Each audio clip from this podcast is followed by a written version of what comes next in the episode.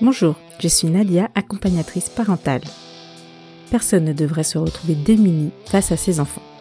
Alors je vous livre dans ce podcast des clés de compréhension et de réflexion, des témoignages réconfortants de parents en difficulté et des interviews d'experts. À vous de piocher votre bonheur. Bienvenue dans ce podcast pour et par les parents. Bienvenue dans Grand Défi et Tout Petit. Je suis ravie de vous retrouver dans le portrait de Fanny Vella. On a passé un très bon et long moment à décortiquer les différentes thématiques soulevées par sa BD. On l'appelait Vermicelle, tout juste sortie.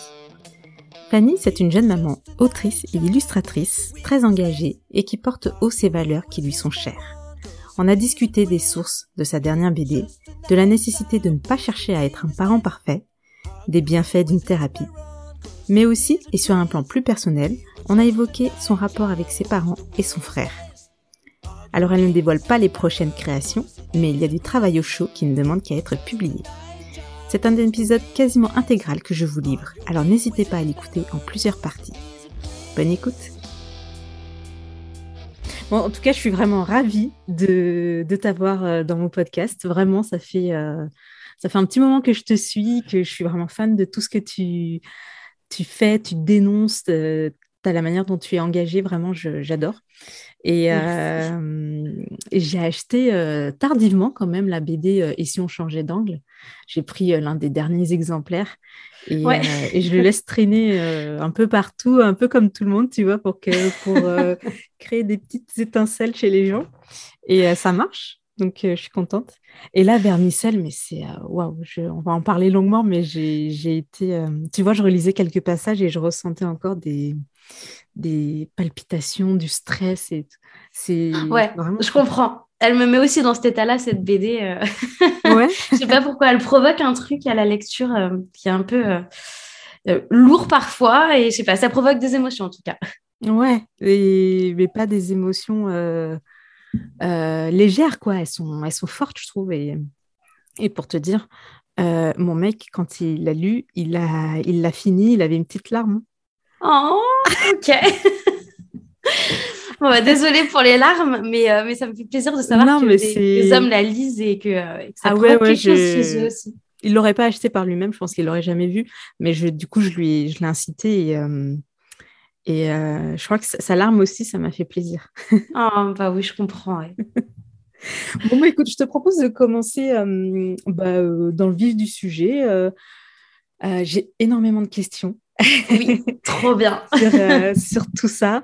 Euh, comment tu as écrit ça? Comment, euh, enfin voilà, comment tu as eu cette idée? Je sais pas trop par où commencer du coup. je, te, bah, je te propose peut-être de te présenter pour ceux qui ne te connaissent pas déjà. Bah voilà, ta famille, tes enfants, ce que tu fais, ce que tu as déjà sorti comme BD, tout ça. Génial. Bah déjà, merci beaucoup, beaucoup, beaucoup pour cette invitation. Ça me fait trop plaisir. Euh, surtout que ben, euh, pour venir parler plus de mon travail et de, des livres que j'ai faits, c'est pas un truc que je fais hyper souvent. On m'interroge plus souvent sur, euh, sur mes, mes, mes, mes valeurs dans, dans l'éducation et tout ça. Et du coup, je suis contente de partir sur quelque chose d'un peu euh, différent, même si on y reviendra fatalement. Parce que de toute façon, tout dans mon travail y ramène à chaque fois, c'est ça. Alors, qui je suis? Donc, je suis Fanny, euh, Fanny Vella. Je suis autrice et illustratrice de bande dessinée depuis plusieurs années euh, donc, j'ai commencé en fait le métier de l'illustration il y a quatre ans et demi avec la naissance de ma première fille. Et, euh, et à l'époque, je prenais vraiment juste des petites commandes comme ça sans, sans trop savoir où est-ce que ça mènerait. Et au fur et à mesure, j'ai voulu écrire mes propres histoires pour mettre en scène euh, des thématiques un peu fortes qui me tenaient à cœur, notamment euh, les violences, bah, tout ce qui est violence intrafamiliale, donc les violences éducatives ordinaires ou les violences conjugales en rendant compte que finalement, euh, un sujet ramenait à l'autre et tout ça, qu'il y avait toujours un petit lien. Et euh, je suis devenue maman une deuxième fois cet été. Donc, j'ai un petit garçon qui euh, a presque trois mois. Et pendant la grossesse, pendant toute cette grossesse, j'ai aussi écrit et illustré une troisième BD qui s'appelle On l'appelait Vermicelle et qui arrive après Et si on changeait d'angle et Le Seuil qui sont sortis toutes les deux en 2020. Donc voilà, c'est ma troisième euh, en l'espace de, d'un peu moins de deux ans. Et, euh, et c'est que du bonheur. C'est, beaucoup de fatigue. On se promet à soi-même qu'on n'en refera plus jamais à la fin. Et dès qu'on a terminé, on se dit, allez vite, un, nouveau sujet. Là, il faut que je me remette en jambes. C'est, c'est un peu addictif, ces, ces BD-là. C'est vrai que le seuil, je l'ai vu, euh, mais je ne l'ai pas acheté. Je ne sais pas trop de quoi ça parle. Est-ce que tu peux euh, me dire, euh, me résumer en quelques phrases ce que c'est?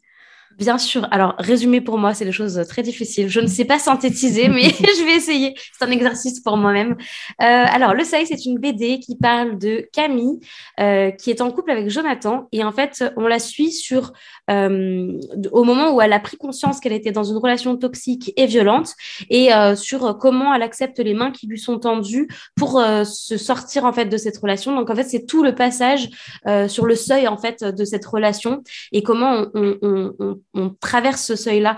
Et euh, j'ai voulu consacrer une BD entière à cette thématique-là, enfin à ce moment du départ, parce que souvent dans les films, dans les livres, euh, on décrit euh, le début de la relation, la relation, la prise de conscience, et souvent c'est dans les dix dernières pages ou les dix dernières minutes du film, c'est ah bah finalement la victime part et puis ah bah tout va bien, tout ça, ou malheureusement elle s'en sort pas. Et moi j'avais vraiment envie euh, de montrer que tout ce passage-là, ce passage à l'acte de la sortie, en fait, de, pour s'extraire à cette relation, eh ben en fait, il nécessite, euh, il nécessite une BD de, de 120 pages parce que euh, c'est compliqué et que ça se fait pas en un tour de main, juste en prenant conscience. Et ce qui me tenait vraiment à cœur, c'était de parler à un public peut-être plus jeune parce que les personnages de cette BD sont des personnages jeunes, c'est-à-dire que c'est des tout jeunes étudiants euh, et, que, et que pour moi, c'était peut-être euh, le public un peu oublié de cette thématique des violences conjugales parce que souvent, on l'amène dans le cadre d'une relation voilà, où il y a déjà des enfants, où il y a des biens communs, une maison, mm. euh, une dépendance financière et tout ça.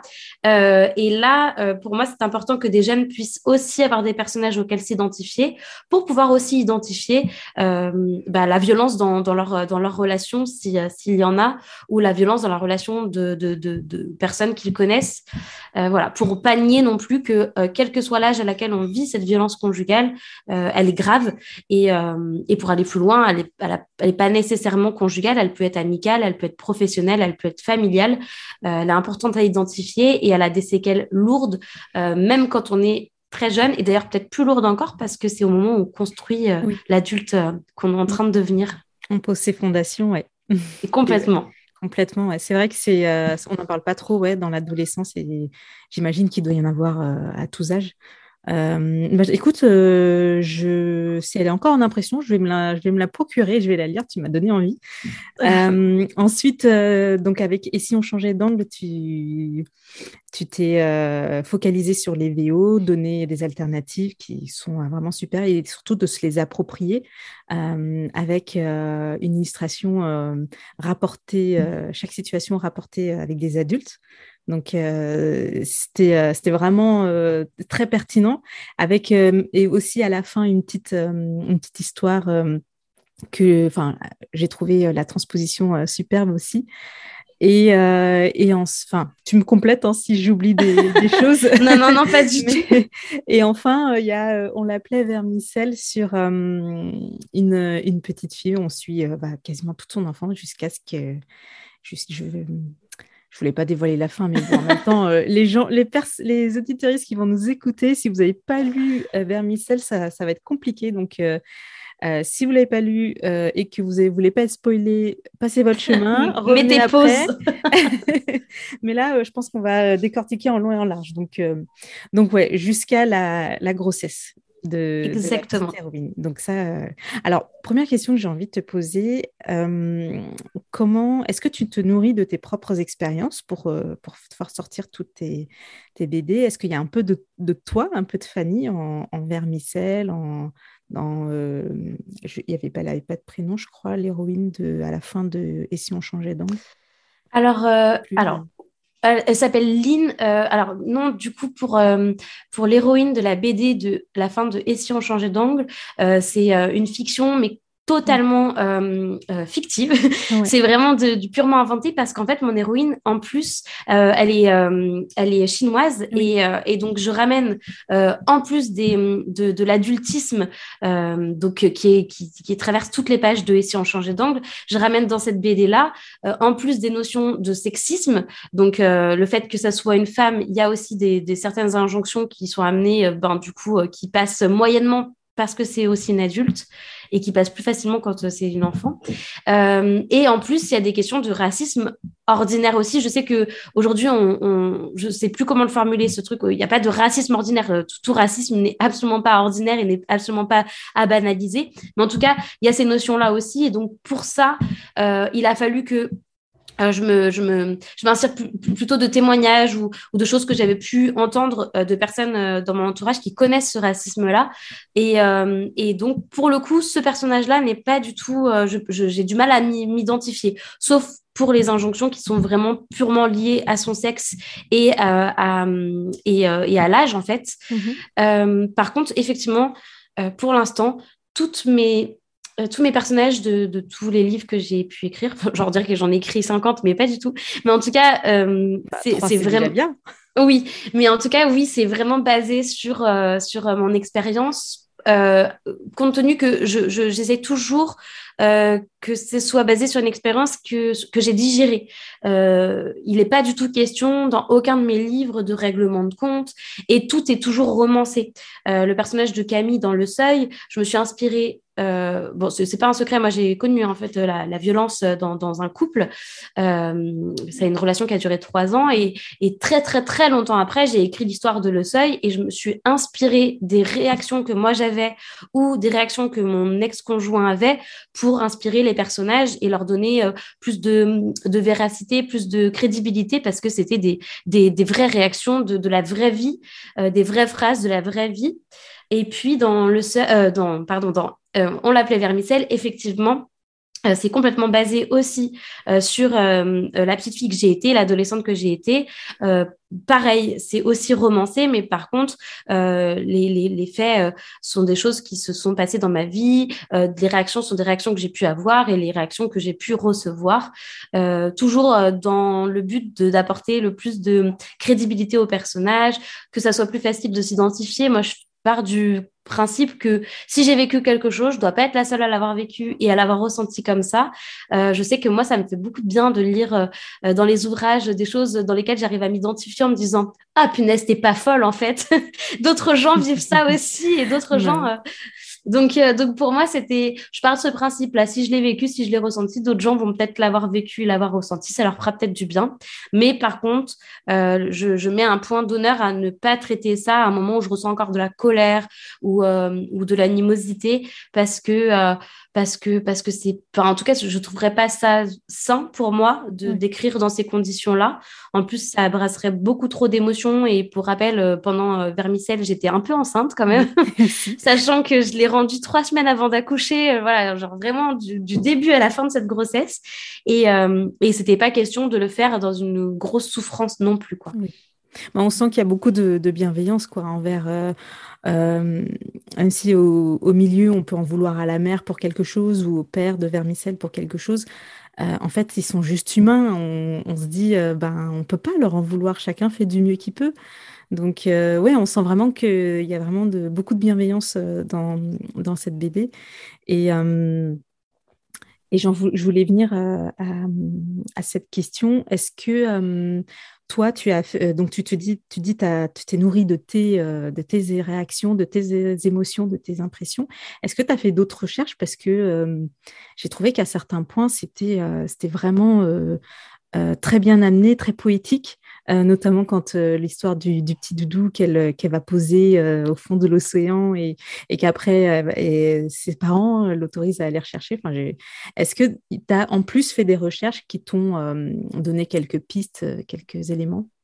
Alors effectivement, cette histoire de poupée, donc je suis trop contente que tu en parles parce que en fait, euh, pendant que j'écrivais Vermicelle, donc euh, c'était au moment où euh, l'écriture s'est fait en plusieurs temps parce que d'abord il y a un temps d'écriture où on peut, on crache sur le papier toutes les idées qu'on a, le squelette un petit peu de l'histoire, et puis après, moi j'aime bien dire que c'est comme si je posais un gros tas de terre glaise et qu'au fur et à mesure je venais retailler dedans au, cours du travail. Donc je travaille d'abord sur des planches, je, je commence un petit peu le travail de, euh, de storyboard, en fait, où on, met en croquis toutes les cases pour savoir comment ça va s'agencer. Et euh, je ne sais pas si on entend, mais il y a mon, chéri qui est en train de. Ils sont en train de, jouer à la bagarre avec ma fille à côté. Ça fait. ça, ça crée un petit peu, mais c'est pas très grave. Euh, oui, on vient de terminer un, dessin animé et du coup, il s'inspire un petit peu des personnages. Tout va bien, ils vont bien. Ça n'est que du jeu. Bref, euh, et en fait, euh, je, viens de retailler, je viens de retailler dedans pour ajouter des choses. Et pendant que j'étais déjà en train de, de, de créer ces planches-là, moi, je pensais que mon scénario était fini, bouclé. Je me suis mis des podcasts qui parlaient de résilience.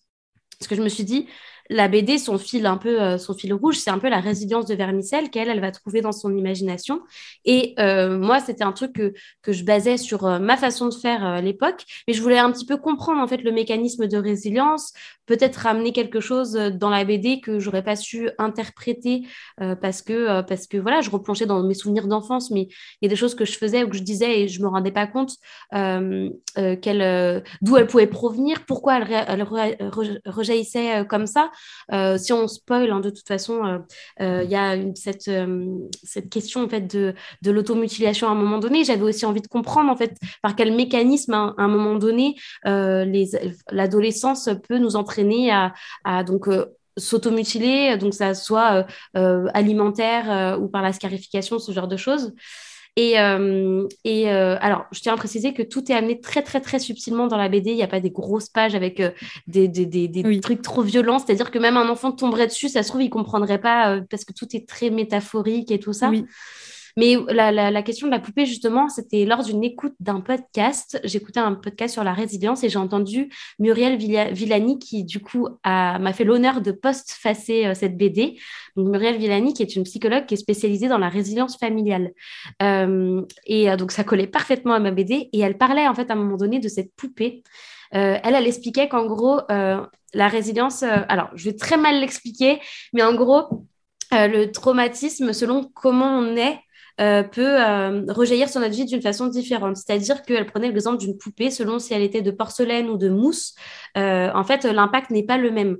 Et, et donc, cette poupée, moi, ça me parlait follement. Je me disais, effectivement, en fait, moi, je me trouvais plutôt faite de mousse, c'est-à-dire amortir les chutes de, de, de, des traumatismes de ma, de ma vie, rebondir, un, rebondir un peu plus loin, laisser un petit peu de côté des choses, mais en tout cas, pas être brisé en mille morceaux à l'impact de chaque traumatisme. Et euh, je trouve ça intéressant de savoir euh, ce, ce, se connaître à travers ça, parce que moi, je connais des gens qui se brisent au sol euh, quand, euh, quand, ils, quand ils, euh, ils, rencontrent des difficultés, et d'autres mm. gens qui, qui, rebondissent encore plus fort que moi parce qu'ils sont, ils sont vraiment super blindés et tout ça.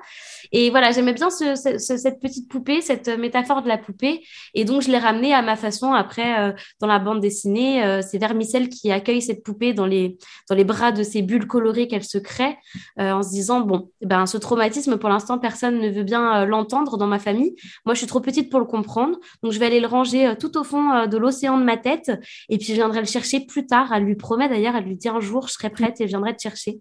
Euh, et, du coup, à la fin de la BD, euh, c'est les parents qui ont, qui ont même créé un berceau euh, bien, bien mhm. douillet pour cette poupée en lui disant, cette poupée qui représente donc le traumatisme de l'agression sexuelle, mhm. en disant à, leur fille, à Vermicelle, cette fois, on est prêt à l'accueillir. On lui a créé un beau berceau et c'est à l'image de, on est prêt à t'entendre, à t'écouter et à prendre au sérieux tout ce que tu auras à nous dire sur, sur cette histoire. Quoi. Ouais, c'est très beau. Euh, et euh, du coup, j'ai euh, une, question qui me revient. Je, disais tout à l'heure, on ne peut pas en vouloir ni, ni à la maman euh, qui, doit gérer à la fois ses problèmes de, les problèmes de ses propres parents, la petite sœur, au papa qui, euh, qui, travaille beaucoup. mais n'empêche, ils n'ont pas été disponibles à ce moment-là pour entendre leur fille. Et, et je trouve ça, en fait, quand je l'ai lu, je me suis dit, mais mince, personne n'est parfait. Est-ce que je serais assez à l'écoute pour écouter si jamais ça, arrive quand même? Tu vois, je me ça m'a fait beaucoup poser des questions sur moi-même, sur la maman que j'étais. Et euh, si on parle aussi de, tout ce qui est, euh, de toutes ces euh, humiliations qu'il y a, toutes les, violences éducatives ordinaires que tu mets aussi en avant, mm. il y a énormément de de choses qu'on peut dire euh, que qu'on reproduit aussi par nos parents. Complètement. Euh, il y a énormément de, de tournures de phrases. Tu es jolie, tu es belle et tout ça. Euh, qu'on on se rend pas compte en fait tout le, toutes les conséquences que ça peut avoir. Et là, dans, dans ta BD, tu, tu, montres vraiment la, la conséquence, enfin une des conséquences qu'il peut y avoir. C'est pas, c'est pas forcément automatique et, et systématique, mais c'est une des conséquences. Et donc, on se pose la question ben, est-ce qu'on doit arrêter? Est-ce qu'on doit continuer à dire ça. Euh, ouais, je comprends le, tu vois, l'ambiguïté, ouais. C'est du coup, on, se pose plein de questions et on, et on, on se dit, mais est-ce que ce qu'on fait, c'est bien ou pas? Alors, la, euh. BD, j'espère qu'elle n'est pas du tout. En tout cas, moi, tous les retours que j'en ai eus, euh, c'était pas du tout. Euh, personne ne se sentit culpabilisé et ça, ça m'a vraiment touchée parce que c'était pas le but. Cette BD, elle parle autant aux parents qu'on est actuellement et encore parce qu'on est quand même dans une petite fille qui grandit dans les années 90, donc des parents complètement démunis du nombre d'informations qu'on a aujourd'hui à notre disposition. Mais elle parlait surtout, cette BD, à l'enfant en nous. Et en fait, l'avantage, c'est que c'est un truc commun qu'on a, c'est qu'on a tous été éduqués, euh, élevés, euh, peu importe par qui, mais on, est, on a tous été enfants, donc cette BD, vraiment, elle peut être lue par n'importe qui, même par des gens qui ne sont pas actuellement parents, parce qu'elle vient parler à l'enfant en nous. Et mm. en fait, euh, il y a cette phrase à la fin de la bande dessinée à laquelle je tiens énormément qui dit « Tout ce qui se conscientise ne se transmet pas ». Et ça, c'est une amie à moi qui m'est très chère, qui est une psychologue, qui me qui, qui, qui m'a dit cette phrase-là un jour. Et pour moi, elle, a eu une résonance folle, c'est que on n'est pas, on peut pas se prémunir d'être des parents. Euh, on, évidemment qu'on ne sera jamais parfait, euh, ni en tant que parent, ni en tant que, qu'humain tout court. Mais par contre, si on a conscience de l'impact que peuvent avoir certaines phrases, eh ben, je sais qu'on peut toujours tendre à se réajuster. Je suis la première à dire à ma fille tous les jours euh, à quel point je la trouve belle, à quel point je la trouve mignonne et machin. Mais comme je me dis, ah, il faut pas qu'elle existe que par ça, comme déjà, c'est les remarques qu'elle rencontre plutôt systématiquement. Euh, enfin, les gens, ils vont plutôt avoir tendance à souligner euh, son physique plus que euh, ses capacités sportives ou intellectuelles et tout ça. Et ça, c'est un peu ben, un phénomène assez commun. Hein. Je sais que maintenant, j'ai aussi un petit garçon, donc j'arrive vraiment à voir un petit peu les remarques qui étaient faites à ma fille et celles qui sont faites à mon fils. C'est-à-dire qu'il était même pas né, que les coups qu'il donnait dans mon ventre, c'était vraiment des coups dignes d'un futur rugbyman, alors que ma fille, on m'a jamais dit euh, que ses coups, euh, genre, allait, euh, enfin, prédisait qu'elle serait d'une grande force ou genre de choses. C'est mmh. donc le seul truc, c'est que je me dis, avoir conscience de ça, ça nous permet de nous réajuster. Donc, moi, ma fille, quand je lui dis qu'elle est belle, tout de suite, je lui dis, mais t'es aussi super drôle et aussi très intelligente. Enfin, je trouve que évidemment que bah il y a des réflexes comme ça qui viennent et puis c'est ok, qui resteront, je veux dire, qui resteront de la même façon que s'énerver quand on on est euh, à bout euh, de la fin d'une journée, c'est OK. Euh, on peut expliquer après pourquoi on est à bout, pourquoi on est fatigué, pourquoi on n'a pas de patience. Mm. Et on ne demande absolument pas à des parents de s'ajuster d'une façon qu'ils ne peuvent plus rien laisser transparaître de leurs propres émotions ou de leur propre bagage euh, éducatif. Et vraiment, euh, pour moi, l'intérêt de Vermicelle, outre être euh, divertissant et peut-être permettre une petite introspection, c'est aussi mettre entre les mains des gens qui voudront bien la lire la possibilité de prendre conscience de l'impact de certaines phrases pour pouvoir se réajuster après. Mm. Parce que moi, j'ai compris très tard à quel point euh, les injonctions faites sur mon physique quand j'étais toute petite avaient joué un rôle mais déterminant sur euh, plus tard euh, ma façon de me comporter avec les garçons, le regard que j'ai porté sur moi-même et ensuite toutes les modifications qui sont venues liées à, je sais pas, une prise de poids, euh, à l'âge, ce genre de choses. Et pourquoi elles avaient été euh, vécues de cette façon aussi dramatique parce que parce que sur moi était beaucoup trop posée ces attentes de physique, c'est ce, ce, cette vermicelle, on le voit à un moment donné, elle a ce truc où personne ne remarque ses capacités parce que tout le monde est trop préoccupé à dire à quel point elle est mignonne. Donc personne remarque qu'elle sait faire du vélo sans petit trou,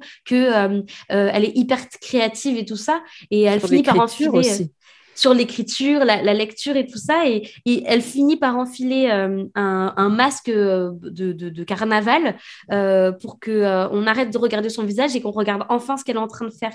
Et voilà, pour moi, c'était un peu ce sentiment-là.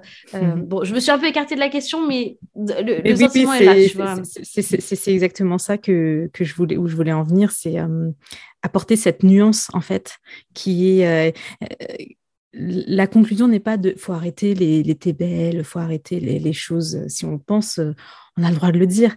Et, mais par contre, ouais, cette nuance pour dire que bah, il n'y a pas que ça. Il y a aussi euh, des, euh, caractéristiques plus, plus profondes qui mériteraient aussi d'être encouragées et complimentées. Donc c'est exactement ça que là-dessus que, que, je voulais mettre le point. Et du coup, tu disais que toi, tu en as pris conscience. Comment tu en as pris conscience de euh, de justement pas t'arrêter à ça? Est-ce que tu as eu un suivi euh, euh, psychologique comme, comme Vermicelle à, ta grossesse ou est-ce que tu as eu une prise de conscience autrement? Alors, je pense que j'ai vraiment un, un, lien d'attache très, très, très important à la thérapie que j'ai que j'ai suivie après ma grossesse, ma première grossesse. Euh, parce que j'ai terminé Vermicelle sur euh, cette, euh, ce, moment où Vermicelle rentre en thérapie. Et j'ai terminé Le Seuil aussi avec mon personnage qui, qui fait une thérapie. je dis pas que c'est la solution parce que il y a beaucoup de gens qui ne trouveront pas de, comment dire, leur résilience à travers ça, ni leur, leur, leur sauvetage. Je sais pas comment comment formuler ce truc-là. C'est vraiment propre à moi. En tout cas, moi, ça m'a fait un bien fou.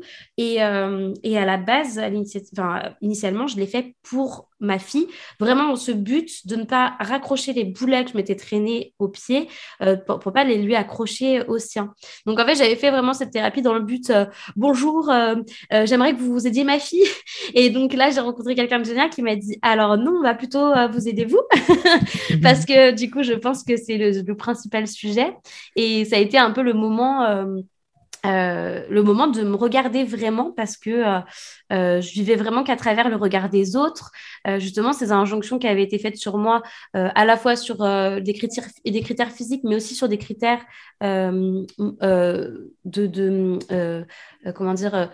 De, de, comportement, c'est-à-dire que souvent on, mettait en avant le fait que j'étais quelqu'un qui était, je sais pas, trop dévoué aux autres, euh, euh, qui, qui, qui, était trop gentil ou, euh, mm. ou, ou trop sacrificiel.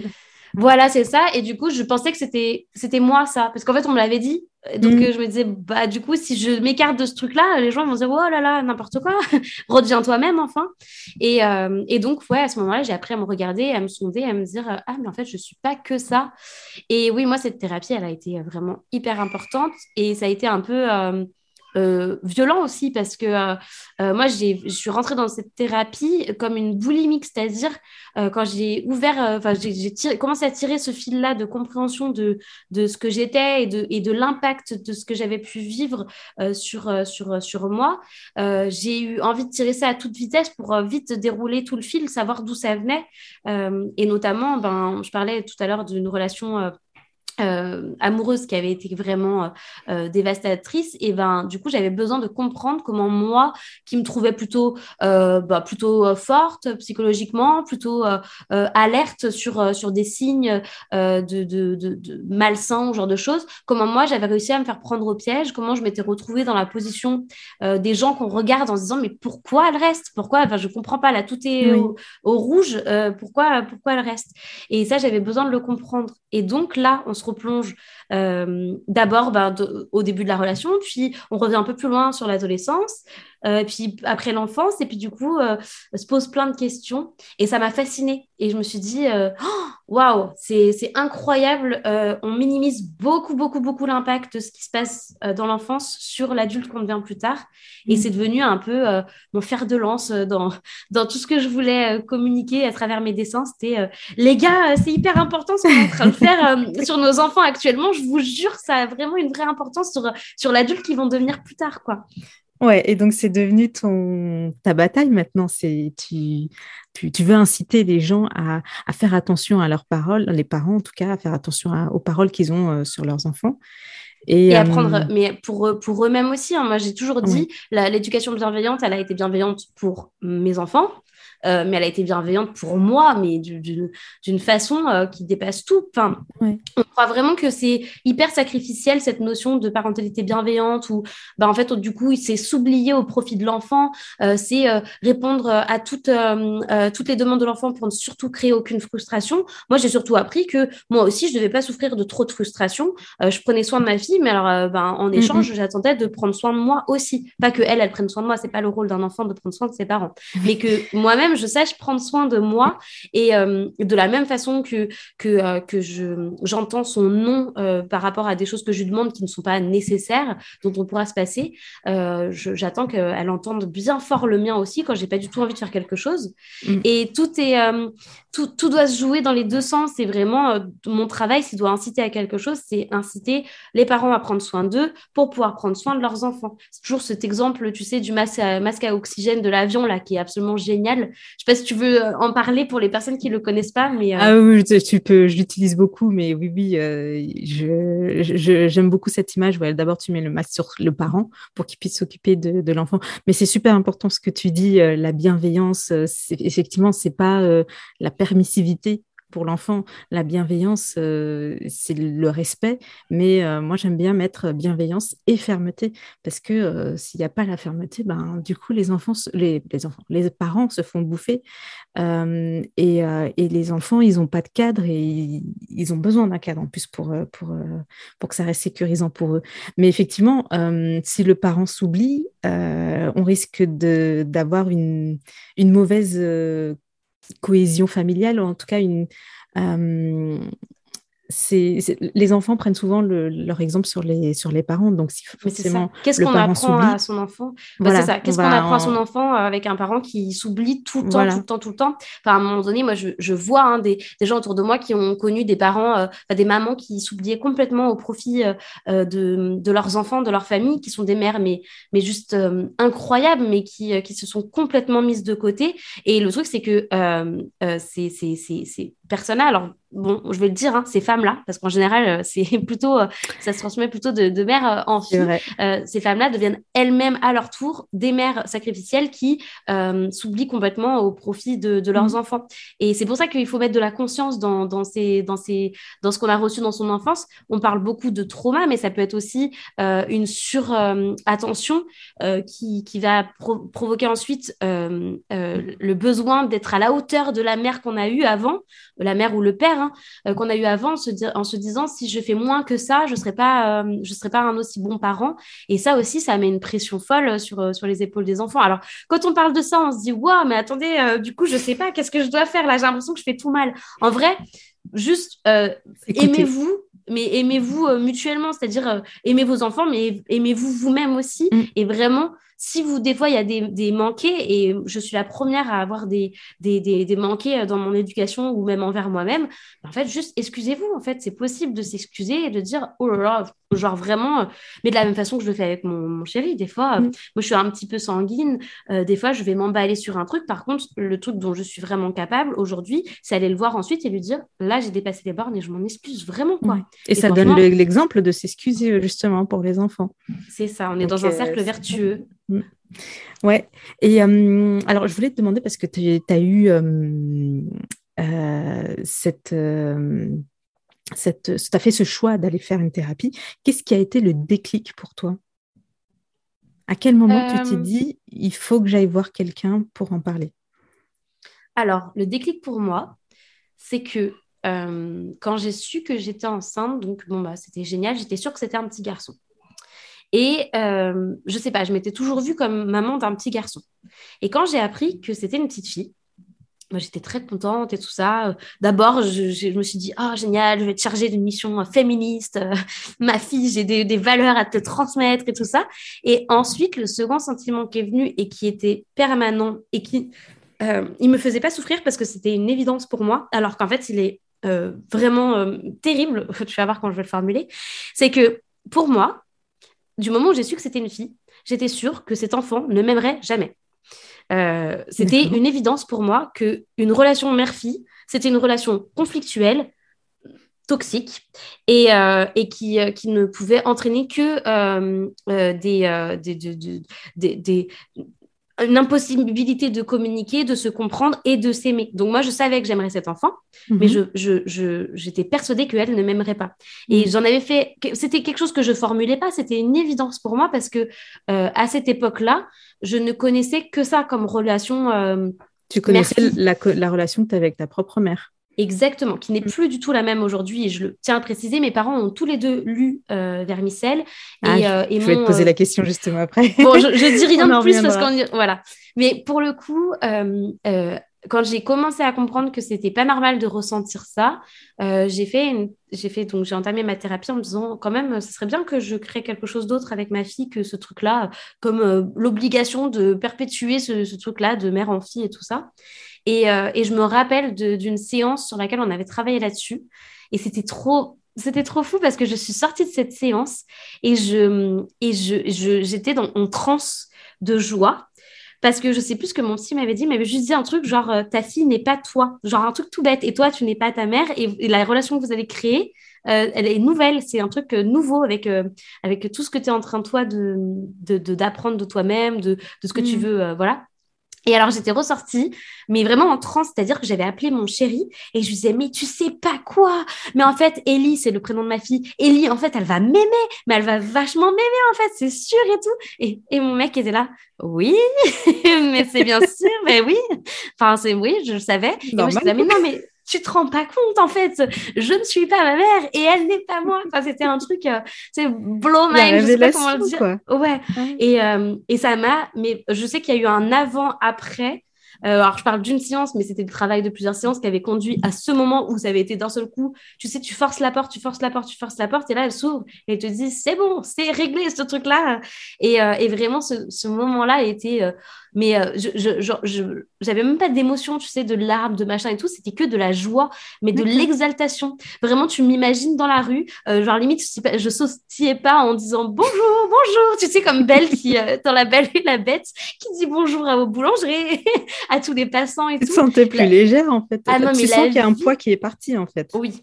J'avais l'impression qu'il y avait un champ des possibles mm. infini qui s'ouvrait à moi. C'est-à-dire, tu n'es pas obligé de reproduire. Il n'y a pas un seul schéma éducatif par mm. lequel tu vas être obligé de passer, euh, obligé de passer par des euh, relations forcément conflictuelles, obligé de passer par le terrible tout, la crise d'adolescence où tout le monde te dit ah tu vas voir c'est horrible, ah tu vas voir ah bah ça te promet l'adolescence. Je me disais mais non, il y a un, champ des possibles. Euh, franchement, ça se trouve en plus nous le fameux terrible tout, on ne l'a pas connu. Euh, enfin, en gros, il n'y a pas de règles. Genre, aujourd'hui, notre fille, elle est, euh, elle, est, elle est un peu plus dans un truc qu'on pourrait appeler le terrible fort, je sais pas. Euh, j'aime pas trop ces trucs-là, mais en tout cas, il n'y a pas de règles où à ses deux ans, ton enfant, il devient terrible. Des fois, c'est ce truc de, du, non systématique et tout, il vient des fois avant, des fois après. Et j'aime pas quand on, on, dit, on stigmatise un âge ou une période et, et par exemple, la période. Quoi c'est ça, la période de l'adolescence où c'est presque euh, un, argument commun à tous et tout le monde est d'accord avec le fait qu'à l'adolescence, tous les adolescents sont chiants avec leurs parents. Mais punaise, mais laissons-leur la place un petit peu aussi de s'exprimer. Enfin, je veux dire, hormonalement, ils jouent mm. des choses tellement intenses. Est-ce qu'on peut leur laisser deux minutes euh, la place de, d'extérioriser leurs émotions? Nous qui sommes grands et matures, normalement, euh, est-ce qu'on peut accepter que ça soit un moment un petit peu transitoire, un peu compliqué enfin charnière. Et certes, et le, même le fait de le voir comme ça, le même de l'appréhender comme ça, ça va finir. Oh. En fait, tu finis par voir que ces, ces, côtés où il aura été chiant, et tu vas dire bon bah voilà, euh, l'adolescence, il a été chiant euh, toute son adolescence quoi. Alors que en fait, il y a peut-être d'autres moments qui ont été euh, vraiment, il y a eu de la confiance, il y a eu de, bah, des amours, de, des, des moments d'amour, de plénitude. tu vois, c'est c'est bien on regarde les choses, quoi. C'est vrai. Et tu sais quoi? Je me rends compte que euh, un peu euh, sans conscientiser ce truc-là. Nous, on, a, on avait établi une règle avec euh, Thibaut, donc mon, chéri, mhm. dès le départ, c'est-à-dire qu'on ne parlerait jamais en mal d'Elie devant elle et, et que, et que on, comment dire, on soulignerait plutôt ses qualités que ses défauts. Parce que euh, c'est vrai qu'on avait l'habitude, tu sais, tu étais avec des gens et à côté de leur enfant, ils disent euh, Non, mais de toute façon, il est insupportable, euh, vraiment, je, j'en peux plus de lui. Et vraiment, je ne remets pas en question ces parents-là qui, qui, font comme ils peuvent et qui sont peut-être à bout de nerfs. Mais nous, c'était vraiment un truc qu'on s'était promis, c'est plutôt de valoriser les choses positives qu'elle faisait euh, après, entre nous, des fois, euh, genre, on la couche le soir, on dit putain, elle a été chiante. mais, euh, mais en vrai, ça, on, ne le formulera jamais devant, devant elle. Et, enfin, attention, on essaye hein, au mieux, toujours pareil, hein, pas de perfection, on, est bien incapable. Mais, mais du coup, tu vois, de, de, valoriser les choses positives, ça fait comme une sorte de cercle vertueux qui fait que mm. le positif amène le positif. Et, et de la même façon, à un moment donné où Elise était, elle était beaucoup dans je sais pas, elle, râlait beaucoup, tout le temps. Genre tous les jours, elle râlait sur des trucs et tout. Et donc je me suis dit bon, c'est pas c'est pas vraiment euh, top top ce qui se passe là. Donc on s'est tous les tous les soirs, on se pose et on, récite euh, trois choses de notre journée qu'on a adorées et qui étaient vraiment trop bien. Et alors euh, bon, ça lui fait du bien à elle, mais ça nous fait du bien à nous aussi parce que nous aussi on dit des trucs trop cool qui se sont passés. Et en fait, euh, finalement, à la fin de la semaine, ce qu'on a retenu, c'était plutôt les éléments positifs qu'on s'est cités, parce que tu sais, comme tu verbalises, ça s'imprime plus, plus facilement. Et finalement, les moments de un peu plus désagréables, de crise, de, de, colère et tout ça, comme on les fiche pas en en parlant, et ben du coup, ça imprime moins longtemps. Et tu vois, c'est bien parce que ce que tu disais, c'était ça, c'était ne pas forcément. Euh, aussi, si tu es sûr de t'attendre à ce que l'adolescence se passe mal, dès qu'il va se passer un truc de mal, tu vas te dire Ah bah oui, bah forcément, c'est l'adolescence. Alors qu'en fait, en anticipation, ouais. Mais c'est exactement ça. ouais. Et euh, ça me ça me, ça me rappelle beaucoup euh, ce que j'ai vécu avec mon fils parce que, euh, en fait, il, il est, euh, il a 4 ans et donc il a fait sa première année l'année dernière en, en, petite section. Et ça se passait très, très mal parce que lui qui était super calme, il a tout de suite été violent même à insulter les, les grands, à cracher ah des fois. Enfin, il y avait un vrai, un réel mal-être. Mm. Et euh, ça m'a beaucoup déroutée. Enfin, je ne savais pas quoi faire. Et, et euh, on a d'ailleurs allé voir des pédopsies, enfin un pédopsie qui était nul, mais une autre qui était super. Mais voilà, ça a pris du temps. Euh, il y a même, enfin, j'en ai fait une dépression d'ailleurs, mais ah, il y avait aussi le confinement, il y avait aussi des problèmes professionnels et tout qui font que. Et ce qui nous a vraiment fait changer les choses, bah, c'est ce que tu dis, se concentrer sur le positif tous les jours, euh, des fois, il n'y avait pas de positif, hein, mais des fois, on, le cherchait, quoi. Il a dit bonjour à la maîtresse. Bah voilà, le positif. Il a dit bonjour à la maîtresse. Donc déjà, on appuie sur ça. Et petit à petit, bah, on a réussi euh, déjà, nous, à voir les choses autrement, parce qu'au bout d'un moment, ça nous plombait, quoi. À chaque fois qu'on allait chercher notre fils à l'école, ah ben il a fait ci, il a fait ça, il a fait ci, il a fait ça. En plus, il était juste à côté. Donc, c'était pas évident. Et, euh, et, voilà, donc ça a remis un peu toute la famille dans une bonne, euh, dans une, euh, dans, vers un autre chemin, on va dire. Et, et aujourd'hui, vraiment, c'est mieux.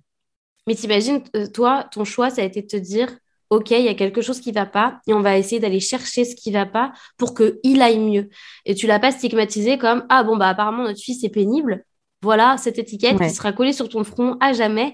Alors qu'en soi, ça serait, tu vois, je vais repartir dans mon et si on changeait d'angle, c'est c'est mon c'est ma ma façon de voir les choses tout le temps, c'est toujours me dire si ton mari, ton conjoint, ta pote euh, du jour au lendemain elle se met à frapper les gens autour d'elle ou à les insulter tous les jours, euh, bon bah tu vas trouver ça un petit peu pénible, mais tu vas te dire mince mais qu'est-ce qu'elle est en train de traverser actuellement? Bon, Je prends l'exemple de la meilleure amie, c'est pour ça que je disais elle ou il, peu importe. C'est quoi le besoin derrière ouais? Qu'est-ce qu'elle veut exprimer? Qu'est-ce, qui lui arrive? Est-ce que tu veux qu'on parle et tout ça? Parce que là, j'ai l'impression que ça va pas du tout. Et, ça, c'est un truc que ben on prend pas forcément le temps de faire comme toi, tu as pris le temps de le faire avec ton fils, mm. à aller chercher un peu plus loin. Genre, qu'est-ce qui se joue actuellement en lui? Pour que, pour que en gros, euh, ils, deviennent comme ça. Et, et tu connais, moi, mon fils, il n'est pas comme ça. Euh, je ne comprends pas pourquoi il agit comme ça. On va aller Il y a un malaise. Parce que je le connaissais, mais à l'école, tout le monde, en tout cas les, les, grands, les adultes, lui avaient mis l'étiquette de bah, c'est un enfant pénible, euh, c'est peut-être un enfant qui, qui, tape tout le temps. on avait beau dire, bah non, les actions qu'il décrivait, qu'il faisait, on ne les reconnaissait pas. Mmh. Donc, nous, on, le connaissait, donc on, savait, on n'allait pas lui mettre cette étiquette, mais c'est vrai que des autres, qui ne le connaissent pas, qui le voyaient que comme ça, bah, l'étiquette, elle était mise. Quoi. Et ça, c'est difficile après. Euh, à non, mais le poids des étiquettes, euh, il est lourd. Hein, tu mm. vois, genre, euh, on parle de là de, de, colère, mais ça peut être l'étiquette de la timidité, l'étiquette de la maladresse, l'étiquette. Mm. Tous ces trucs-là, tu vois, tout à l'heure, je te disais, j'existais qu'à travers le regard des gens, parce que du coup, les gens m'avaient mm. décrite comme tel, enfin, comme, comme, comme ceci, comme cela. Et c'est difficile après d'arracher ces étiquettes parce que tu sais et surtout quand tu es un enfant euh, euh, presque ça se fait ça se fait très inconsciemment mais ils veulent pas décevoir euh, ce qu'on a mis sur eux comme image même quand c'est une image négative. En gros ils veulent coller à ce que à ce que à cette attente entre guillemets. Enfin c'est pas une attente mais on s'attend à ce qu'ils réagissent comme ça parce qu'on a décidé que de toute façon c'était un capricieux ou un truc comme ça. Et, et du coup et du coup l'enfant ben rentre dans dans, dans dans, le tunnel de cette étiquette là et après plus on parce que plus il y a de gens qui viennent et, euh, et, qui ont entendu ah lui il est difficile machin déjà de base ils vont le regarder et regarder chacun de ses faits et gestes comme euh, étant difficile. Et comme tu disais tout à l'heure le premier geste qu'il va faire qui est difficile ils vont se dire ah bah oui bah oui bah oui, bah alors que si on dit il est sage comme une image tout, ça s'il fait euh, un moment un petit peu qui, qui il sort ses gonds, on va dire oh bah c'est euh, étonnant, ça lui ressemble pas parce qu'il sera stigmatisé comme sage, comme une image et tout mm, mm, ça. Tu vois, tout à l'heure tu parlais euh, euh, de comment faire pour pour qu'est-ce qu'on peut offrir à nos enfants pour pour pas pour pas tomber dans les erreurs entre guillemets qu'on peut voir dans les parents de vermicelle ou ce genre de choses. En fait, la seule chose qu'on peut leur offrir, c'est une fenêtre de dialogue en fait pour pour communiquer sur bah, des choses qu'ils ressentent, mais des choses peut-être que nous, on leur fait ressentir. Et, euh, et juste leur montrer que s'ils nous disent quelque chose euh, qui nous... S'ils nous parlent de quelque chose qu'on a dit ou fait qui les a qui, leur a, qui les a rendus tristes ou quoi, ne pas se braquer pour rester à leur écoute, non pas faire une, ne, pas en faire une affaire personnelle. Je crois que je suis sur les accords Toltec, là, ça doit être quelque chose comme ça, mais, mais, mais voilà, il y a un truc euh, à juste en fait se rappeler que juste leur ouvrir cette fenêtre de possibilité du dialogue, en fait. D'ailleurs, il y a un livre pour euh, apprendre les accords Toltec aux enfants et je trouve ça génial. Mais je pense qu'il faut attendre euh, quand même qu'ils aient six ans, je pense, parce qu'il y a quand même des notions de euh, d'antonymes, de synonymes et tout ça qui peuvent être un... Et il est super le, livre parce que tu as une petite histoire, tu as un petit, des, petits exercices d'application, tu as une petite page pour le parent, pour euh, Trop expliquer les choses et euh, vraiment super. Je crois que c'est Florence Millot qui l'a qui l'a adapté et ça s'appelle les accords Toltec pour les enfants. On veut la référence dans la légende de ce podcast. Alors, je voulais euh, revenir sur une petite euh, question un peu plus personnelle. N'hésite euh, pas à me dire si tu veux pas répondre. Est-ce que ton conjoint, lui, a fait aussi une, thérapie? Ou est-ce qu'il en a eu besoin? Est-ce qu'il a des choses à dire? Et par là, ma question, c'est comment euh, tu... qu'est-ce que tu dirais aux femmes qui, pensent que leurs conjoints doivent aller le... faire une thérapie, mais qui n'arrivent pas à les convaincre? Parce que c'est quand même cette injonction que, les thérapies, c'est pour les fous, elle est quand même trop présente. Et euh, la déconstruire, euh, dire que la santé mentale, c'est comme la santé physique, ça s'entretient, ça suffit pas des fois. Alors, est-ce que toi, tu as, as eu ce cas-là et qu'est-ce que tu dirais? Euh, alors du coup non, euh, mon conjoint n'en a pas fait du tout. Euh, moi je partais un peu du postulat que oh là là une thérapie c'est si bien, tout le monde devrait faire une thérapie. Et lui il m'a vraiment toujours dit non je suis pas d'accord, vraiment que, lui en tout cas ça ne lui serait pas utile et qu'il ne correspondrait pas à je sais pas dire un profil de, de, personnes en thérapie, mais pas du tout, il n'y a pas de profil. Mais en tout cas, pour lui, c'est vraiment pas du tout confortable d'aller chercher dans ses, dans ses émotions, ce genre de choses. Il n'a pas besoin de ça. Enfin, il n'en ressent pas du tout besoin. Mhm. Euh, après, il faut dire que mon, chéri, il n'a pas vécu de choses euh, vraiment euh, euh, traumatisante au point d'en avoir eu un impact plus tard euh, douloureux ou de souffrance et tout. donc je, je, pense que c'est pas un très bon exemple. En tout cas, comme ça de prime abord, c'est pas le c'est pas un profil qui nécessiterait une thérapie pour pour pour régler les choses. Mais en tout cas, il n'en a pas fait et je sais euh, maintenant, parce que moi, je suis quelqu'un qui, quand euh, j'ai fait ma thérapie, je voulais que tous mes proches fassent une thérapie parce que je me disais, euh, ça m'a tellement, tellement, tellement aidé. Je voudrais que tous mes proches aillent si bien. je voudrais tellement qu'ils le fassent. Et, et genre, c'était j'étais il fallait que je me calme il y avait des moments je voulais prendre mais voilà, une folle hein. je voulais prendre moi-même rendez-vous pour euh, des, des, personnes en leur disant euh, c'est un cadeau que je te fais et tout. Mais alors que c'est le truc le plus malsain du monde. ne faites pas ça chez vous, ne prenez pas de rendez-vous pour les autres. Non, je me suis bien raisonnée parce que j'ai pu échanger avec des amis qui vraiment ont besoin d'une thérapie, le savent, mais ont besoin de temps pour, euh, pour aller à la rencontre bah, déjà d'un thérapeute, mais aller à la rencontre de, leur... Quoi c'est ça que ça vient d'eux parce que clairement, moi, je l'ai fait. Je pense que j'étais bien armée dans le sens où j'étais très bien entourée. Euh, j'étais dans une super relation. Euh, euh, je commençais à pouvoir un petit peu. je me sentais capable de m'ouvrir auprès de ma famille pour leur exprimer un petit peu ce que je ressentais. tout doux hein, au début. Hein. Et, et, j'ai pu le faire vraiment dans des super bonnes conditions. C'est-à-dire que quand je, je sortais d'une thérapie qui m'avait brassé beaucoup, beaucoup, beaucoup d'émotions, ensuite je retournais dans le confort de ma vie qui, qui se passait bien. Et je peux comprendre que parfois, quand ça va vraiment pas dans sa vie, aller brasser en plus des émotions qui, ou revenir sur des trucs euh, qui n'allaient pas mm. du tout, puis revenir dans son quotidien qui est super, super compliqué, ça peut être un timing un petit peu euh, difficile. C'est une fatigue euh, émotionnelle. C'est ça. Donc après, je pense que on peut planter la graine d'un besoin de thérapie dans la tête de quelqu'un en lui disant par exemple le bienfait qu'on nous on y a trouvé ou euh, lui exprimer comme euh, il existe plein de thérapies différentes, de thérapeutes différents, euh, que, que chacun peut y trouver voilà son propre confort en fait dans l'intimité et la, le, les, les, secrets à partager et tout ça. Et, et après leur laisser le temps en fait parce que moi je me rends compte par exemple que j'ai planté des graines dans la tête de ma famille euh, concernant l'éducation c'est-à-dire que j'aurais pas dit euh, maintenant euh, tout le monde va faire comme ça j'aurais juste dit nous on fait comme ça vous verrez bien et puis après ils ont pu voir comment ça comment ça pouvait interférer dans la vie d'Elie, comment ça, ça pouvait agir en bien, en tout cas, sur, sur sa construction et tout ça. Ils ont vu les bons côtés. C'est ça. Et du coup, ça, ça a planté une graine qui fait qu'aujourd'hui, ils appliquent euh, des choses que nous, on avait on appliquait sans leur demander de le faire à, tout prix. Et on, se voit, euh, euh, on a le bonheur de découvrir que eux-mêmes appliquent ça aujourd'hui et que c'est pas aller en, conflit en leur disant. Et donc, je pense que pour la thérapie, c'est pareil. Moi, je sais que j'ai des gens qui m'ont dit, ça t'a fait tellement de bien et ça se voit et tout que euh, c'est bon, j'ai pris rendez-vous, ça m'a, ça m'a motivé. Mais il leur a fallu euh, des années hein, pour certains euh, pour, hmm. pour faire ça. Et moi, moi-même, j'ai fait une thérapie parce que j'ai vu sur une personne que j'aime du plus profond de mon cœur que ça avait eu un impact tellement positif. Mais pareil, je me sentais pas, je me sentais pas. Et c'est des années plus tard que j'ai dit, allez, c'est bon, je me lance à mon tour. quoi. Ouais. Oui, je comprends. Et euh, bah justement, euh, venons-en à tes, à tes parents qui ont, qui disaient qu'ils ont lu Vermicelle. Alors, comment euh, est-ce que tu peux nous raconter Qu'est-ce que ça a fait en eux? Alors, ça a été compliqué, forcément. après, comme justement, on parle beaucoup de cette thérapie, mais je pense que c'est un peu un, c'est un peu la base de, toute euh, cette réflexion, de cette introspection et de cette BD, donc c'est normal. Mais euh, euh, je les avais déjà impliqués dans cette thérapie parce que moi, j'étais à la recherche de réponses, de choses que je n'avais pas compris, pas conscientisées ou qu'on m'avait cachées. Donc, j'étais déjà beaucoup en demande.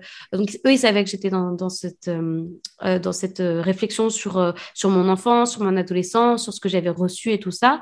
Et puis, ils suivaient mon travail sur les réseaux, qui remettait quand même beaucoup en question l'éducation que j'avais reçue ça a été un petit peu difficile pour eux, mais...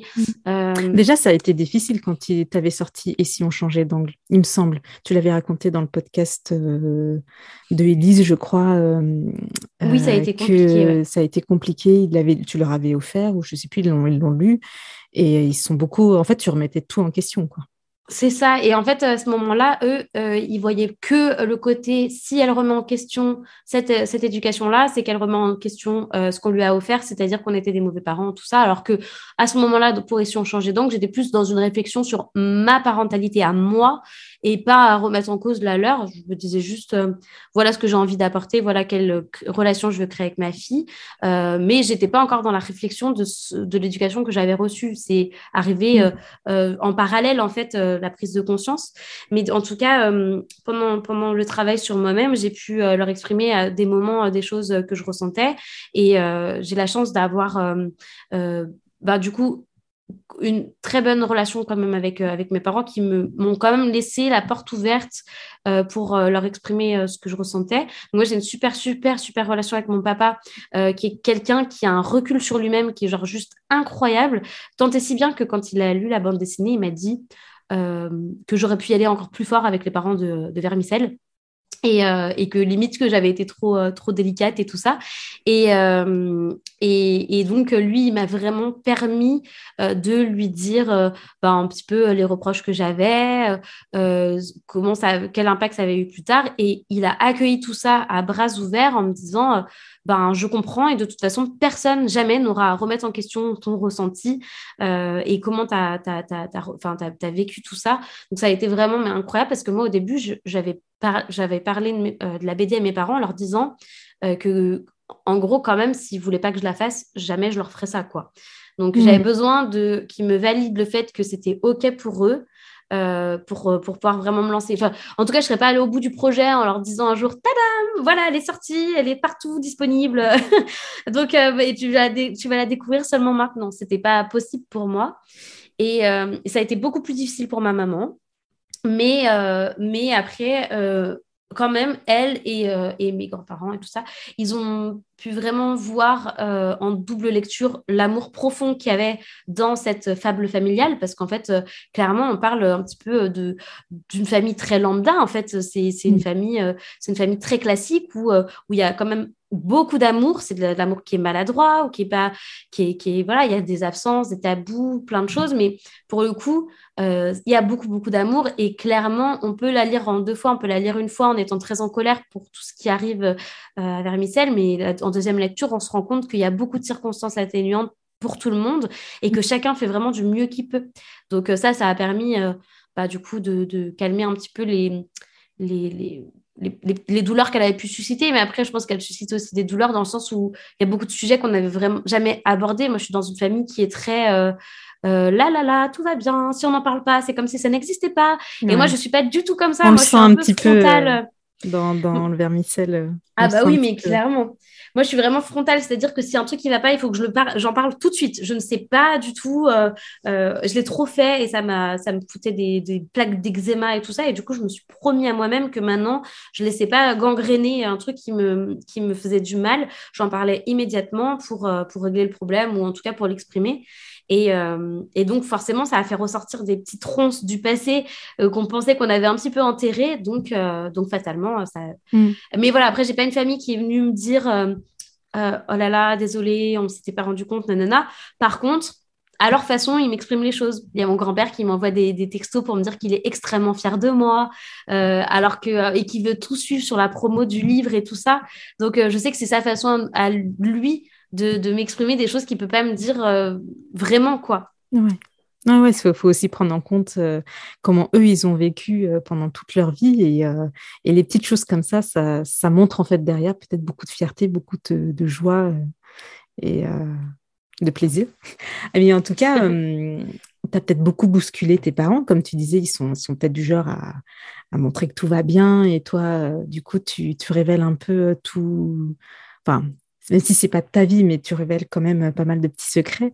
Donc, euh, à un moment, est-ce que ça, a été au, clash avec euh, ta maman notamment? Ou euh, ça va, elle a plutôt, tu as réussi à gérer les choses ou comment ça s'est passé?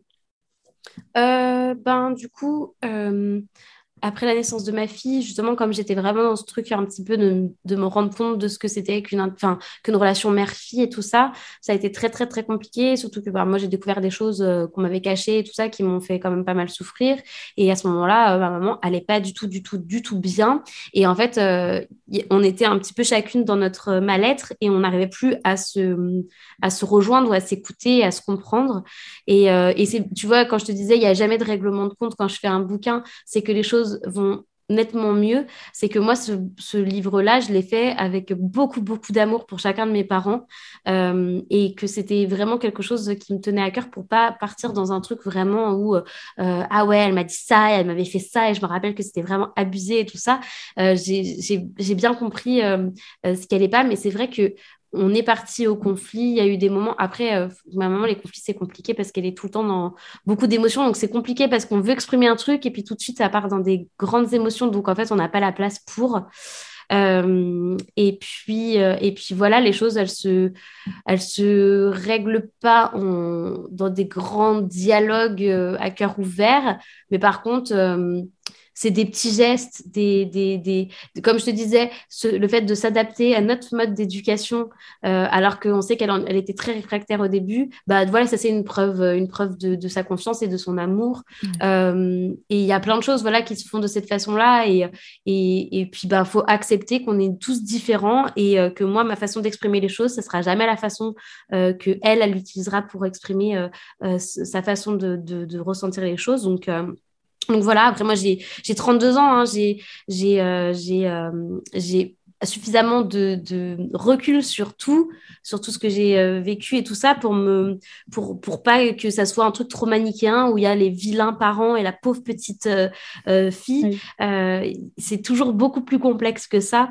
Et, et voilà, je, je suis contente d'en être à un moment de ma vie où je sais que je peux affirmer vraiment et très sincèrement que j'aime profondément mes parents et quand bien même à des moments ben j'en aurais bien changé tellement vraiment je trouvais qu'ils chiaient un peu mais, euh, mais voilà, et avec toute la. Aussi, c'est bien parce que je me dis, ben, si j'arrive à éprouver de l'amour avec toutes les maladresses qu'il y a eu, je me dis peut-être que mes enfants, ils trouveront plein de circonstances atténuantes aussi aux erreurs que je vais peut-être commettre plus tard. bien ça, ça donne l'espoir. La, la, petite sœur de, de Vermicelle, euh, est-ce que tu c'est quelque chose qui, qui, euh, qui est réel pour ça? Est-ce que ça fait référence à, à ta petite sœur si tu en as une ou euh, J'ai un petit frère. T'as un petit frère? J'ai un petit frère. J'avais besoin, moi, dans cette histoire, de prendre du recul avec, avec les personnes les personnages que je créais, qui étaient proches de, de, des personnages de ma famille, en leur créant des traits, mais qui ne ressemblent pas à ceux à quoi ils ressemblent dans la vie, changeant les prénoms, euh, et changeant notamment le sexe de la, donc la petite sœur euh, dans, l'histoire. Hein. Euh, me concernant, c'est un petit frère que j'ai. Euh, et, oui, effectivement, il y a c'est un peu l'histoire pas terminée de, de, Vermicelle, c'est cette relation qui n'arrive pas à naître et, et dont on ne trouve pas la clé en fait. Et on ne sait pas à quel point l'influence de la famille, de l'éducation, euh, du, du, du, handicap euh, interfère dans cette relation ou si c'est autre chose. Euh, voilà, c'est un petit peu le truc non abouti de, de, la bande dessinée, même si dans l'épilogue, on, on, voit qu'il y a cette tentative. Hein, genre, Bien sûr, ouais, ça laisse de l'espoir en tout cas. C'est ça, mais, euh, mais c'est, c'est, ça, nécessiterait euh, d'autres ouvrages de parler un petit peu des relations frères-sœurs, euh, sœurs-sœurs, tout ça. C'est, c'est un sujet qui me fascine autant qu'il m'émeut. donc je me rends compte que vraiment ce, ce, lien fraternel, il est très très très complexe et que quand bien même j'arrive à comprendre plein de choses euh, euh, sur euh, la parentalité, le lien parent-enfant, l'impact de ce qu'on peut dire dans l'enfance, comment ça rejaillit plus tard, il y a encore des gros mystères dans ma vie qui sont ces relations fraternelles et je regarde avec, avec grande émotion les relations de mes amis avec leurs frères et sœurs dans alors moi, je chiale tout ce que je peux devant la Reine des Neiges parce que cette relation de deux sœurs, moi, ça me bouleverse. euh, vraiment, dès qu'il y a des dès qu'il y a des films ou des séries ou des trucs comme ça qui parlent de relations entre frères et sœurs, mais alors moi, ça me ça me met dans un état pas possible parce que c'est quelque chose qui est très euh, abstraits pour moi. Et donc voilà, c'est, et, et, et c'était important de, de, changer le sexe du personnage parce que justement comme c'est quelque chose que je ne comprends pas et que je n'arrive pas encore vraiment à saisir euh, il fallait que je m'éloigne encore plus de la réalité en créant euh, voilà cette petite sœur qui s'appelle Dina et, euh, et qui et qui voilà qui, qui est un peu le personnage qui qui permet de comment dire de, faire descendre aussi un petit peu Vermicelle du piédestal sur lequel on peut la mettre, un peu le, personnage, oh là là, pauvre Vermicelle, pauvre Vermicelle, mais en fait, Vermicelle, euh, genre, elle est pas hyper cool avec sa sœur non plus, donc du coup, ça permet aussi de, réajuster pour mettre un peu de justesse dans ce personnage, qui n'est pas que un personnage victime, euh, qui est aussi un personnage qui, euh, qui du coup, n'est pas enfin, qui essaye avec sa sœur, mais bon, et pas non plus d'une grande patience ou d'une grande compréhension face aux difficultés de sa sœur. Et puis, à ce moment-là, il y a ce moment au collège auquel je tiens, là, de cette page où, euh, où elle va prendre la défense de sa sœur. Donc, euh, clairement, ça, c'est quelque chose, ça provoque quelque chose de très difficile chez Vermicelle qu'on se moque de sa sœur euh, sur son handicap. Mais il y a ce truc un petit peu de se faire mousser devant les potes. Et puis la, la petite sœur qui dit c'est bon, ma, ah, ma grande sœur sauveuse, machin. En gros, on n'a aucun lien à la maison, mais par contre, euh, devant les autres, euh, elle fait genre, elle prend ma défense et compagnie. Donc, euh, ça, ça ouais, un, peu, un peu de justesse sur le personnage de Vermicelle aussi. Mm. Moi, j'ai trouvé ça très, très juste aussi. Puis dans le cas, après, c'était très émouvant la façon dont elles étaient complètement inconnues à s'asseoir au loin et puis et puis dans son rêve en fait elles sont elles sont assez proches quoi en fait on, sent bien qu'elle veut quelque chose qu'elle veut une, une relation plus euh, forte, plus proche, mais que euh, elle n'arrive pas à, avoir assez de patience ou à, comprendre son handicap ou je sais pas, mais en tout cas, ouais, on, sent que la volonté est là en tout cas. Oui.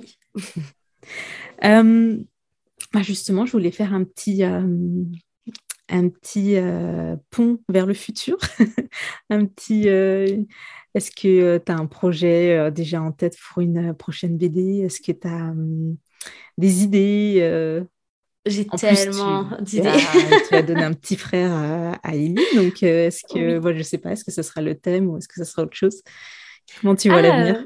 c'est intéressant. Alors, je sais que le fait de savoir que j'attendais un petit garçon, ça m'a donné envie, tu vois, de me pencher un peu plus sur l'éducation non genrée et tout ça. Parce que mmh pour l'instant, moi, j'étais mère d'une enfant, enfin d'un enfant. Genre, euh, euh, je voyais pas Ellie comme euh, une petite fille et j'avais pas l'impression de l'élever comme une petite fille. Et ensuite, quand j'ai su que j'attendais un petit garçon, je me suis dit, ah tiens, en fait, la question se pose parce qu'en fait, je ne sais pas en fait quelles seront les différences entre ma façon d'élever Ellie et ma façon d'élever Tao. Est-ce que du coup, il y aura quelque chose qui va jouer sur leur sexe et qui va vraiment découler de, ben, de, de, de, de quelque chose que j'aurais pas encore totalement déconstruit?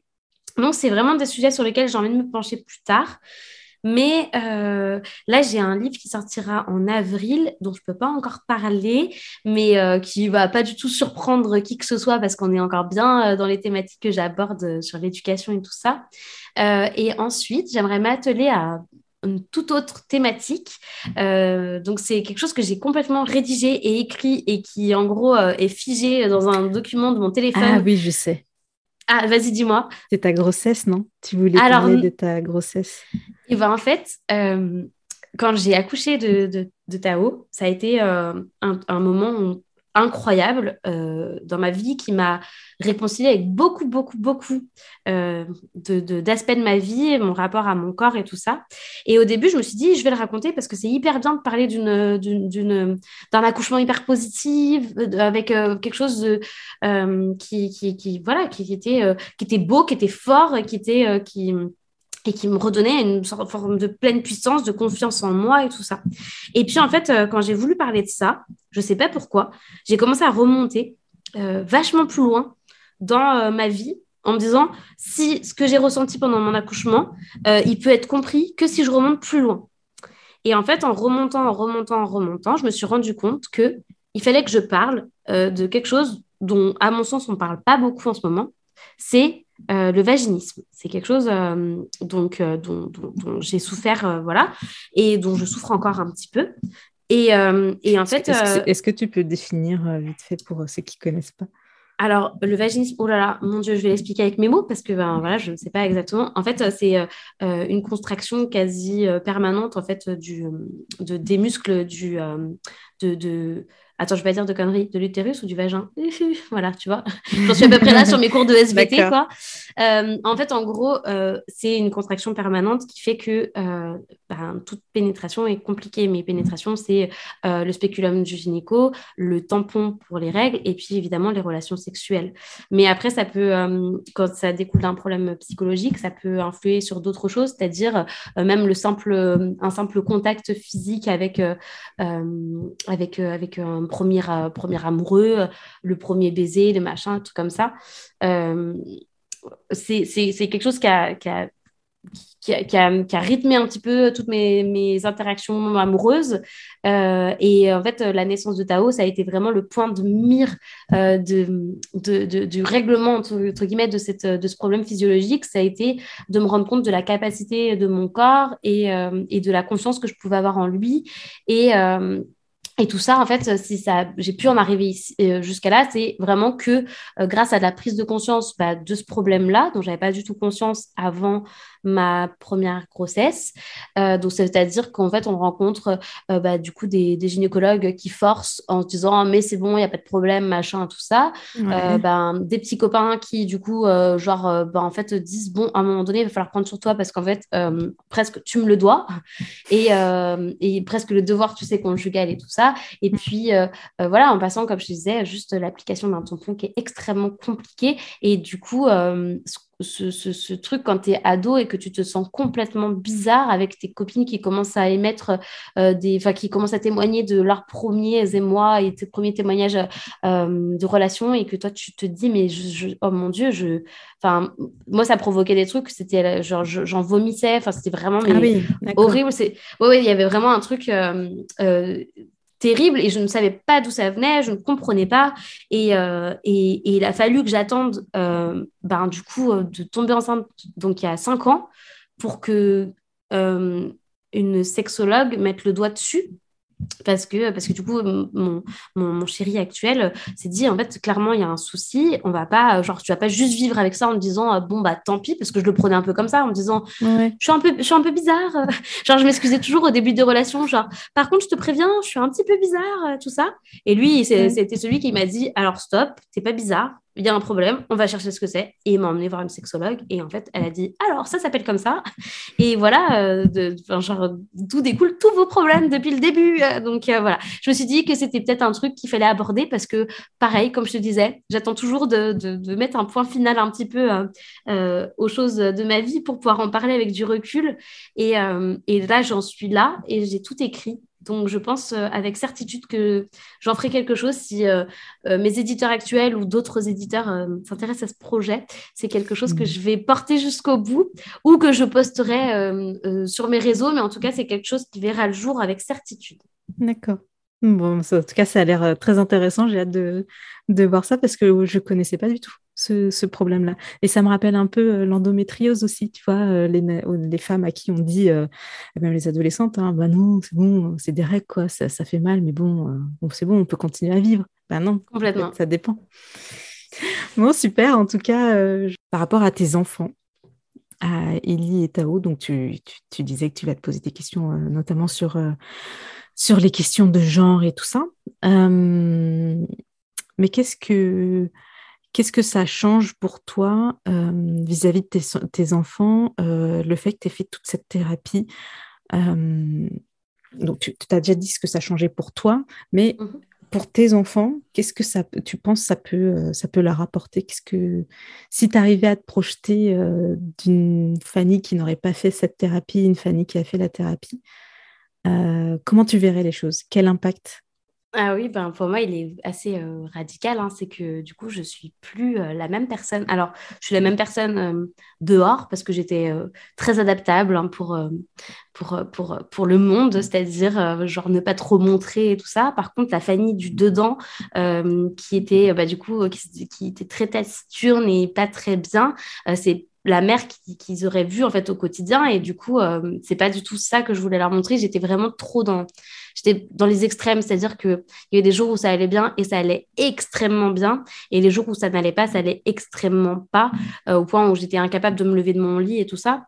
Hmm. donc euh, donc je ne saurais pas mettre de mots en particulier sur, euh, sur ce que je traversais, mais je pense qu'il y avait des petits états dépressifs. Et, euh, et du coup, euh, ça, c'était quelque chose qui était vraiment compliqué pour moi. L'idée de pouvoir donner cette image-là à mes enfants. et ça, c'est un truc que, que je, que je n'ai plus du tout, du tout, du tout, que je ne traverse plus du tout. donc, donc voilà, c'est hyper important pour moi d'avoir fait ce travail pour ne pas...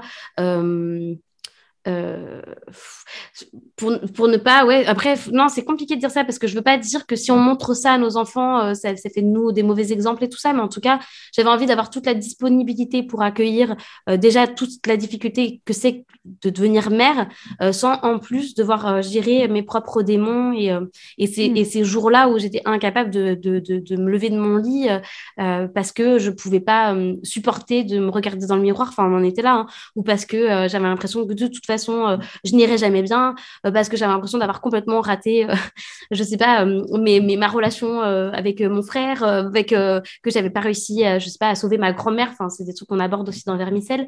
Et ça, c'était des choses qui étaient vraiment très, très compliquées pour moi. Et je sais pas si j'aurais réussi à surpasser ça pour me lever et faire bonne figure devant mes enfants.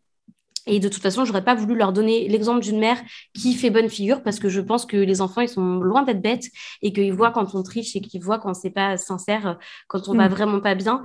Euh, donc voilà, pour euh, c'est, euh, je reviens toujours à ça, c'est avoir pris soin de moi pour pouvoir prendre soin de mes enfants. Parce que maintenant, c'est tous les jours que je me lève de mon lit et que et que bah oui, il y a des jours où ça va moins bien, mais en tout cas, je traverse plus de phases où c'était euh, où j'allais pas bien à ce point-là, quoi. Donc voilà. En plus, euh, bon, c'était moralement, mais après, ça jouait aussi sur mon physique, c'est-à-dire que j'avais, euh, moi, j'étais recouverte de plaques d'eczéma, donc ça joue aussi sur, sur ma confiance en moi, du coup sur, sur enfin moi j'annulais des sorties à cause de ce genre de choses parce que j'étais défigurée, enfin voilà, en gros c'était, ça c'est marrant, tu vois, je parle de trucs dans ton podcast, j'ai jamais parlé de ça, donc non mais ça, c'est moi j'ai aucun problème à parler de quoi que ce soit, mais je trouve que c'est toujours intéressant en plus d'entendre des témoignages de personnes, des fois sur les réseaux, je sais que je peux laisser l'image d'une personne et tout, et je me dis bah c'est intéressant que les gens ils, ils sachent que bah en fait euh, euh, avant, avant ça, derrière, il y avait quand même une petite nénette qui, euh, certains matins, ne pouvait pas se lever de son lit. Quoi, donc, Et je pense que beaucoup se reconnaîtraient dans, dans, la Fanny d'avant. Et c'est bien parce que tu, tu donnes beaucoup d'espoir justement au changement et à, si on veut changer, être une autre personne, enfin, ou en tout cas révéler la personne que l'on est vraiment, on peut le faire. Donc, Complètement. vraiment top. Et je pose une question à tous mes invités. Euh, je sais, qui est euh, quel a été ton défi facile? Je ne sais pas si tu, si tu as déjà entendu, alors je vais t'expliquer vite fait. Euh, donc moi, d'habitude, j'interviewe des, des parents qui ont, qui ont eu un, gros défi euh, d'éducation, de parentalité. Donc ça peut être à la fois les nuits de leurs enfants, ça peut être une dépression postpartum, ça peut être le, tunnel du soir, vraiment tout ce qui, qui, qui, touche à la parentalité. Et, et j'aime bien finir mes, mes, épisodes avec une touche positive parce que quand on a des difficultés, mais on a aussi des facilités et c'est bien aussi de s'en rappeler. Donc, il y en a peut-être que leurs enfants, ils ont, leurs bébés ont fait leur nuit à, un mois, une semaine, à un jour, tant mieux. Euh, enfin voilà, je, trouve qu'il y a toujours des, facilités sur lesquelles euh, bah, il est important de revenir et, de, et de s'en satisfaire encore, euh, encore aujourd'hui, demain, dans, dans, quelques années. Donc toi, dans ta parentalité, qu'est-ce qui a été ton défi facile? Quelque chose que peut-être tu redoutais, mais qui au final s'est passé très bien?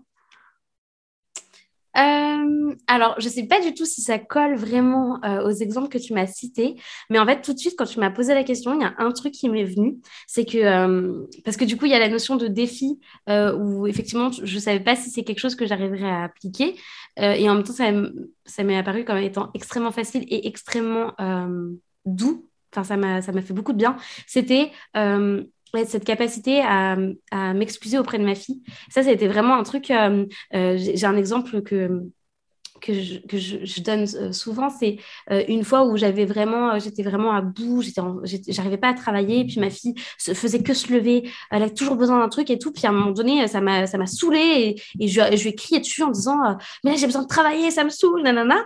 Et en fait, elle avait envie d'aller faire pipi, donc elle avait vraiment une bonne excuse pour se lever. et, euh, et, du coup, je l'ai emmenée aux toilettes et pendant qu'elle était aux toilettes, elle en plus, elle était trop chou parce qu'elle me regardait en souriant alors que je venais de lui crier dessus d'une façon hyper injuste. Et, euh, et du coup, à ce moment-là, je, je l'ai regardée et je lui dis Non, mais je suis super désolée en fait. Enfin, j'aurais pas dû te crier dessus, c'était complètement stupide. Et ça m'a fait un bien fou parce que je me suis dit, c'est tellement facile de s'excuser auprès de ses enfants. Et à partir de ce moment-là, je me suis rendu compte qu'en plus, euh, bah, elle, elle arrivait à appliquer euh, les excuses aussi euh, beaucoup plus facilement. Et voilà, mon défi facile, ça a été de me rendre compte que ce que je pouvais donner à ma fille en termes de recul sur moi, genre, ah, pardon, j'aurais pas dû dire ça comme ça ou j'aurais pas dû faire ça, elle me le rendait aussi. Et, et voilà, ça a été très, très positif. Et c'est un truc qu'on applique tout le temps maintenant. Bon, évidemment, il n'y a pas de. Je, je m'excuse pas après avoir donné une baffe, par exemple ne donnez pas de baffe à vos enfants, on n'a pas le droit de faire ça. Mais euh, voilà, genre, euh, quand, on, quand on crie, quand on, quand on manque de patience, ben après, des fois, on peut se sonder, se dire, oh, c'était pas, oui, c'est ça, c'était pas, euh, c'était pas juste. Et bah, du coup, je peux m'excuser. Et, et, ça, c'est cool parce que parce qu'en fait, on apprend à l'enfant qu'on n'est qu'on n'est pas infaillible. quoi. Mm. Et qu'on a le droit de s'emporter. Bah, écoute, je te remercie beaucoup. Mais ouais, et du coup, moi, je voulais te dire merci, mais un grand merci. Tu vois, je, j'étais très contente de faire cet épisode, mais tu sais, tu sais jamais exactement ce que tu vas aborder parce que moi, c'est dans le fil de mes. Oui. Je m'emballe et après, et du coup, je suis hyper contente parce que des fois, je termine des podcasts et je me dis, oh non, je vais détester me réécouter, ça va être horrible, j'ai dit tellement de, de trucs. Et là, euh, je suis super contente parce que comme je te disais, j'ai abordé des trucs que j'avais jamais abordés. Et, euh, et, euh, et, du coup, je, je, je, ouais, je suis contente que tu m'aies laissé la parole sur ce genre de thématique où j'ai pas trop l'opportunité en fait d'aller d'aller sur ce terrain-là. Donc vraiment, c'est une chance pour moi aussi. Donc merci beaucoup. Ah bah de rien. Un grand merci Fanny pour ta participation et la confiance que tu m'accordes. J'ai adoré découvrir la femme et la maman que tu es et j'ai vraiment hâte de découvrir tes prochaines créations qui, je suis sûre, seront tout autant poétiques et d'une justesse pertinente. J'ai lancé un concours sur Instagram pour remporter la BD On l'appelait Vermicelle. Alors venez tenter votre chance sur mon compte. C'est la fin de cet épisode. Merci à vous, auditeurice, pour votre fidélité. Si vous appréciez mon travail, vous pouvez m'aider avec un soutien sur les réseaux sociaux ou en me donnant un commentaire et une note 5 étoiles. Ça fait toujours plaisir et c'est utile pour ma visibilité parmi tous les chouettes podcasts qui existent déjà. À très vite!